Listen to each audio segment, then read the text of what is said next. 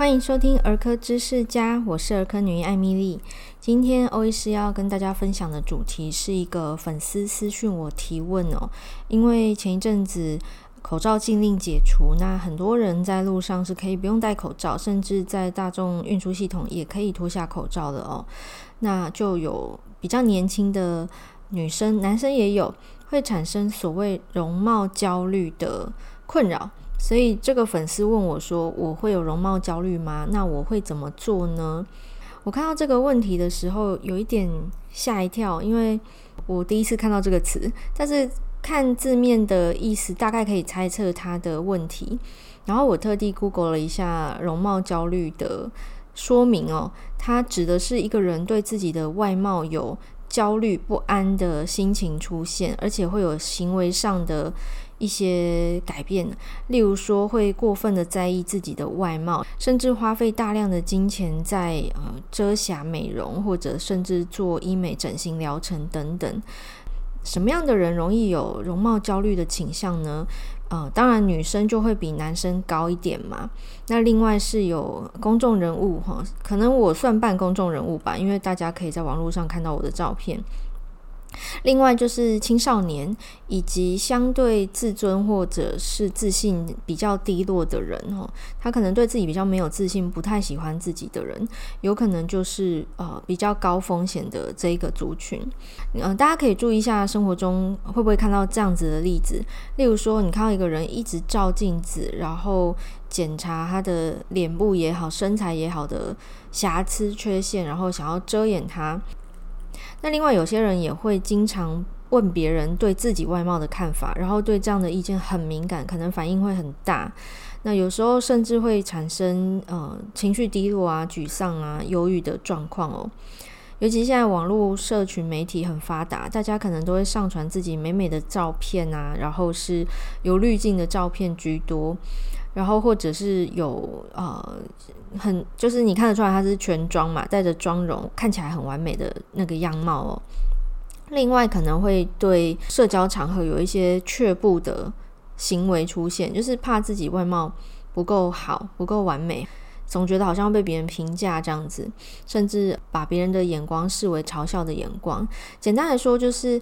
自己带着一个滤镜在看自己跟别人，然后这个滤镜是攸关容貌外貌的一个负面的想象哦。这样子的人，他们比较容易对身体的其他或者是呃生活中的其他面向没有太在意，不太关心，只注重外貌。呃，这个产生的负面影响很多啦，包含刚刚我提到的社交退缩啊，然后心理上的焦虑压抑。呃，甚至忧郁的情形，以及金钱上的花费哦。前几天我在我的粉丝团有 po 了一篇文章，容貌焦虑跟心情不好的时候怎么办哦？因为这两个问题，我觉得我想要一起回答。嗯，说实话，我看了一下 Google 上写的这些点哦，我必须说，我也有几个点是有符合的，在。三级警戒之后，好没多久，有一个场合，就是我会见到之前呃在课堂上认识的人，好，就是一个 social 的活动啦。那当时我因为啊、三级警戒嘛，那个口罩戴紧紧，然后看诊的工作也没有办法不戴口罩嘛，所以我就产生了很多的口罩痘，嗯，就闷出来的。那那个时候我真的是很讨厌拿下口罩的。而且要见外人的时候，见自己很熟的朋友或家人不会有这个情形，可是不是那么熟的朋友，相对是比较社交的场合，我就会有一种焦虑的心情出现哦。后来我看到这个 Google 的描述，我就发现哦，原来当时的我是有容貌焦虑的。那这个无可厚非，因为女生总是比较爱漂亮啊，然后长痘痘对我们来讲其实是蛮讨厌的，有些人真的是会很焦虑，那我是觉得很讨厌、很烦哦。在我脸上的痘痘很容易留下痘疤，我都需要花费一些时间跟金钱去处理它。也因此呢，呃，在这一次的文章里面，我分享了一下个人的做法，其实很庸俗了，就是吃美食啊、买东西啊，吼，就是这么平凡无奇。但是呢，还是想要跟大家分享一些稍微正面一点的模式哦，提供大家参考。嗯、女生的话，其实。还蛮容易在心情不好的时候跟好朋友分享心事，那我也不例外哦。然后呃，我通常都会跟朋友说，诶，我那个负能量释放一下哦，如果就是介意的话，先不要点进来看哈。好，这样子的私讯的对话出现在我跟我的好朋友们之间的对话框框，那通常他们会安慰我啦，就是哎呀，心情不好，人之常情啊，这是很正常的负能量释放，这没有关系的。好，就是跟朋友倒垃圾啊，讲心事。那我自己会注意的是，这种行为的频率不要太高，毕竟每个人都有自己的生活，那每个人都有自己的烦恼，整个世界又不是绕着我转的哈，一直拼命的跟周遭的人倒垃圾，其实会变成一个嗯负能量释放者，通常久了，朋友自然而然就是会敬而远之啦。所以哦，这个是我的第一招，就是跟好朋友啊、信任的、熟悉的朋友分享。那第二招就是吃喜欢的食物。不过，如果以这个长痘痘为例哦，呃，我喜欢的食物就会是致痘的食物。那这个真的要很小心，因为我很喜欢吃淀粉，尤其是精致淀粉，例如说各种面包。那这个会有反效果，因为面包算是致痘的食物之一哦。那对身材当然也是会有增加热量、增增加体脂肪囤积的缺点嘛。所以，嗯，在那段时间呢，我的做法会是选相对低糖、低油的面包，就是加工不要那么繁复哦，就是没有内馅、没比较没有用料，那相对热量是相对低，但还是热量高哦。面包依然是精致淀粉，所以我会增加一些运动，稍微消耗一点啊，多吃进去的热量。然后我自己最近发现，在用餐前帮餐点拍照，就是台湾人先喂相机的这个习惯吼，可以产生一点正念的效果。正念的意思是，呃，察觉自己当下的不管心情或者是正在处于什么状态哈，就是专注于现在此刻当下的一个练习。好，察觉自己在吃什么。其实呢，我发现哈，我自己这样做之后，我对食物的。嗯，口感、口味，还有呃里头的一些天然的食材的味道，感觉会更敏锐一些，然后会稍微放慢用餐的步调，稍微吃得慢一点，咀嚼多一些。好，那对所有的食物，因为它会带来营养嘛，是保持感恩的心情，然后慢慢的可以放下一些些一点点焦虑的感觉。所以呃，享用喜欢的食物。不要有罪恶感这件事情，我我后来发现可以在拍照这个记录的动作里头，好达到一点点效果。不过那是有意识的去做。那我最初拍照的用意是，我要示范给我的减重减脂病人看，好，就是欧医师怎么吃啊，我也会吃所谓的垃圾食物，或者有些人会称为很罪恶、很邪恶的食物，好，都可以。那这是我喜欢的，我也知道我在吃什么，我也愿意承受、接受我吃下这些食物带给身体的反应。好，不管是好的还是坏的反应，好的反应就当下我心情很好啊。那坏的反应就如同刚刚讲的，可能会长痘更多，可能会让身材有点走中。好，那这个是需要自己承受的代价哦。好，这是第二个。很，我刚刚讲庸俗，我真的觉得自己很庸俗了，很庸俗的招式哦，就是吃美食。那第三个就是女生很爱买买买，我也不例外哈，我真的蛮喜欢买东西的，但是又为了存钱嘛，所以后来演变出来的方式就是，我可能会找一些团购的机会。好，所以久而久之呢，朋友圈里头团购达人就是我，好，因为我就是愿意花时间帮大家凑成，也许是免运的满额，也许是多少以上的折扣，哈，这一些。不过买东西效果很短暂，哈，这个是值得注意的。就通常你拥有那个新东西，啊，开心一天半天，哈，真的很。很昂贵的，好，就算你开心一个月好了，可是一个月的开心花这样的代价，不知道大家觉得值不值得？哈，这个见仁见智。那另外就是运动，我常常在不管个人脸书或者粉丝团，我都会写运动的事情哦，因为它确实就被我排进我的行事历里面哈，就是我的 schedule 这个小时是运动，我就会把它写进去哈。那算上通勤时间等等，那当然啦，运动如果运动量大，然后消耗的体力多哈，当天就会特别好睡。然后睡得好也会让心情变好哦，所以如果睡眠困扰的人，不妨也可以试试看一点流汗的运动。如果真的没有空，或者是没有体力运动的日子，我会选择用散步、多走路的方式来替代。也就是说，我不勉强自己还要去跑跳，或者是呃比较高难度，像是空中瑜伽这一类的运动课程，我就是单纯的走路，好散步。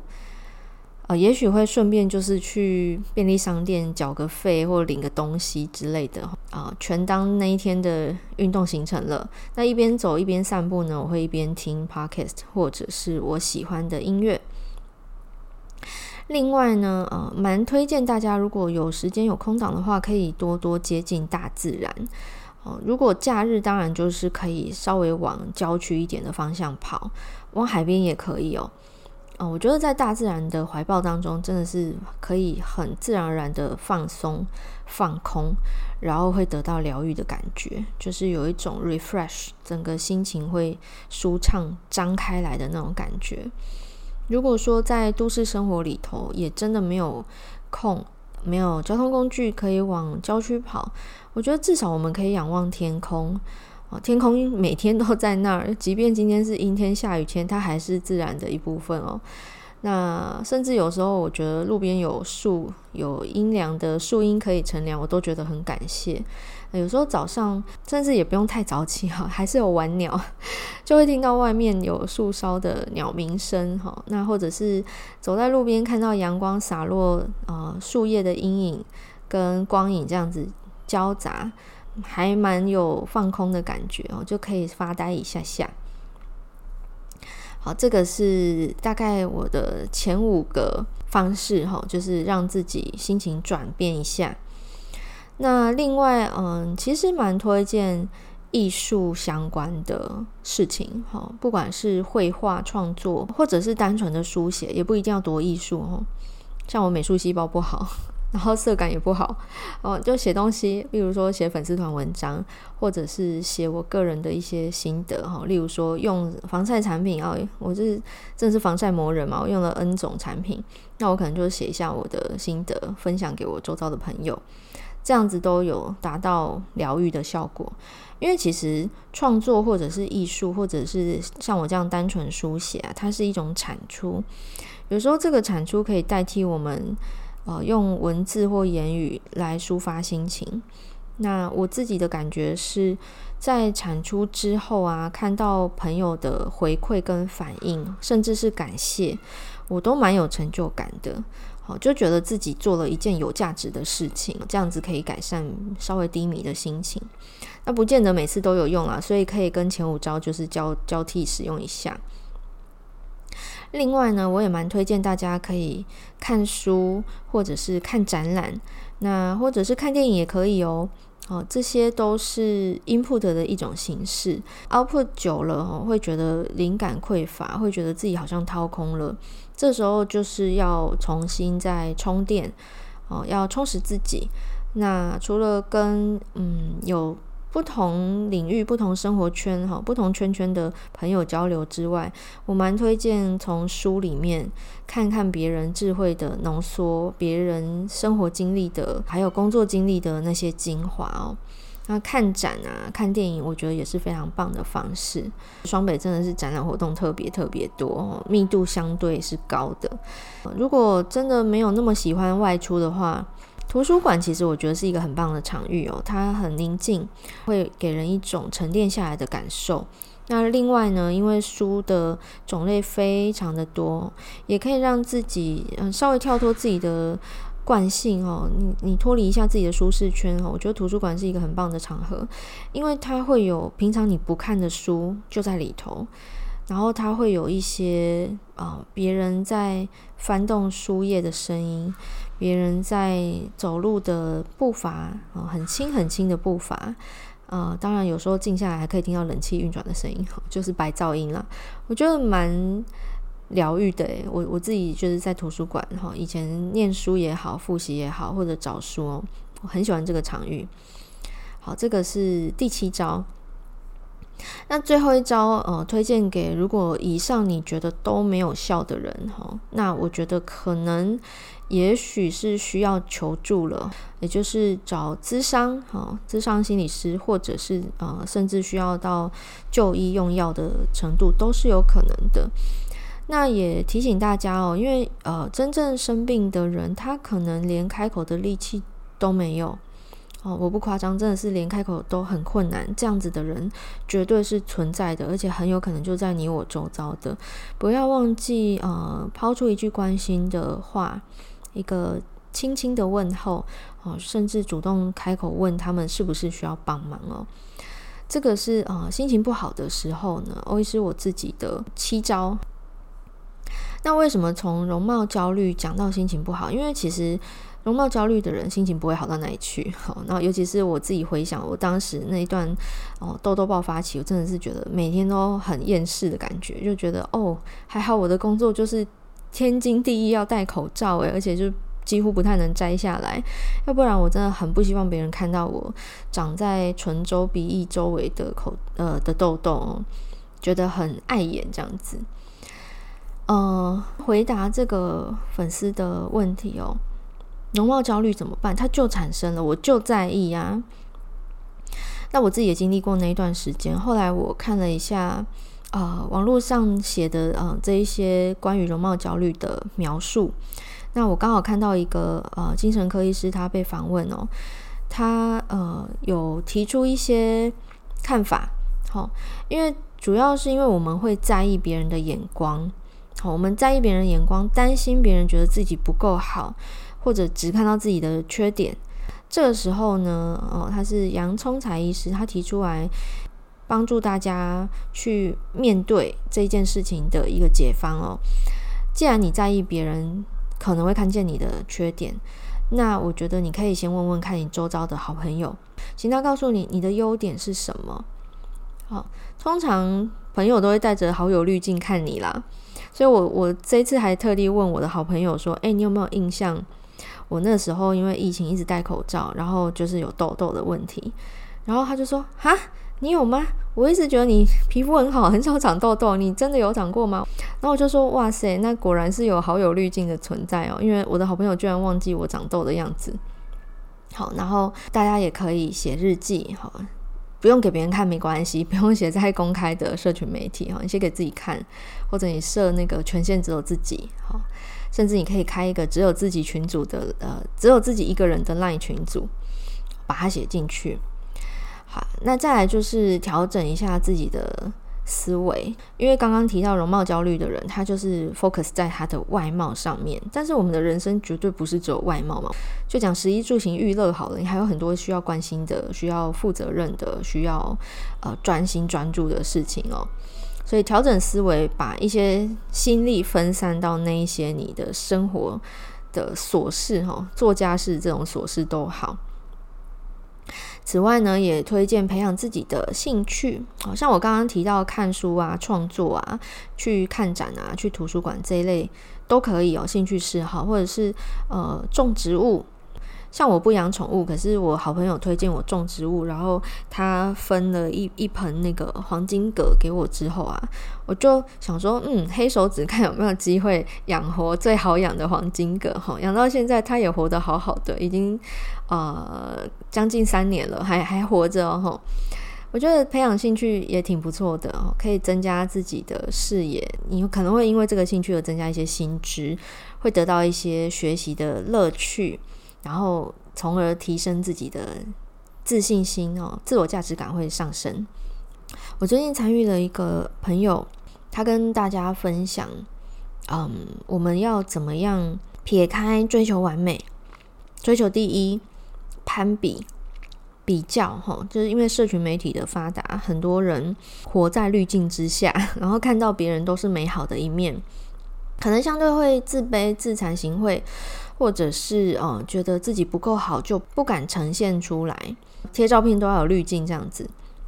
嗯、我觉得这无可厚非啦，因为人都是会从众、会跟风的。我偶尔也会难免这个状况哦。当我有意识到的时候，我会特别提醒自己，就是停下来，深呼吸，想一想，三思而后行这样子。但呃，我们难免就是会被比较，有时候不是你要跟别人比，是别人把你拿来比较这样子，这是其实是很困扰的。但是这个朋友呢，他在直播当中分享说，你要怎么样让自己抛开那些追求 A 加、追求完美。他鼓励大家追求 C 加就好了。那怎么做呢？就是提醒自己，我不过是个无名小卒啊。英文讲 I am nobody。当你看看周遭，关心整个世界，哈，环顾一下国际新闻，好了，嘿，光是你这样看，哈，或者像我刚刚讲，接近大自然，你就会察觉自己其实是很渺小的。好，我这个人真的是 nobody，我真的很渺小。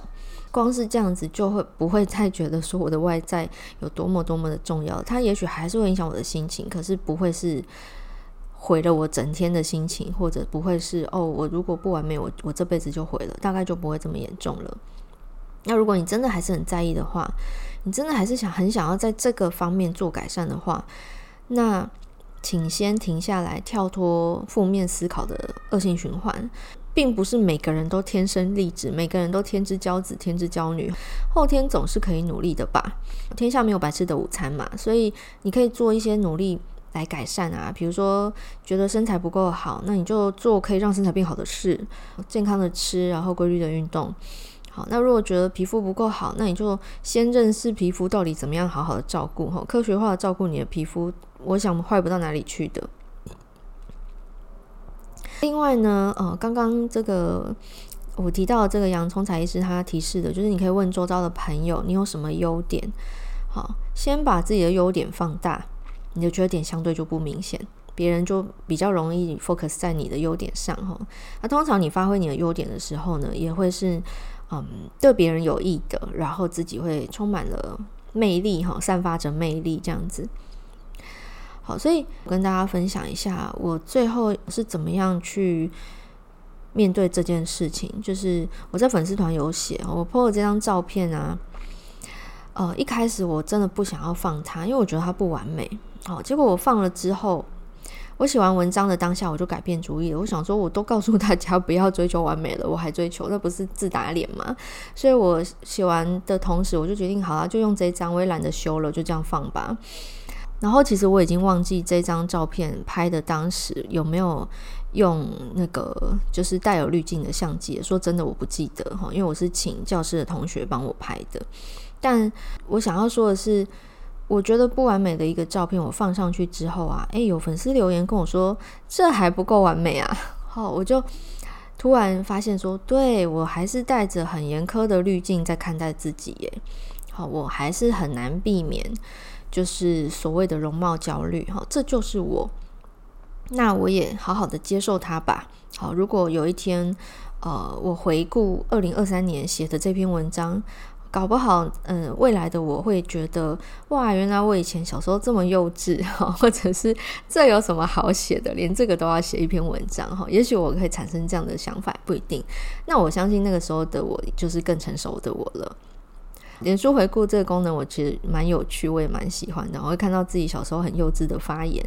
然后呢，就觉得哦，原来我不是停滞不动哈，做一样的事做十年，我其实是有在进步的，这也不错啦。这个感想我觉得也不错。好，以上是跟大家的分享。那最后，欧医师花一点时间跟大家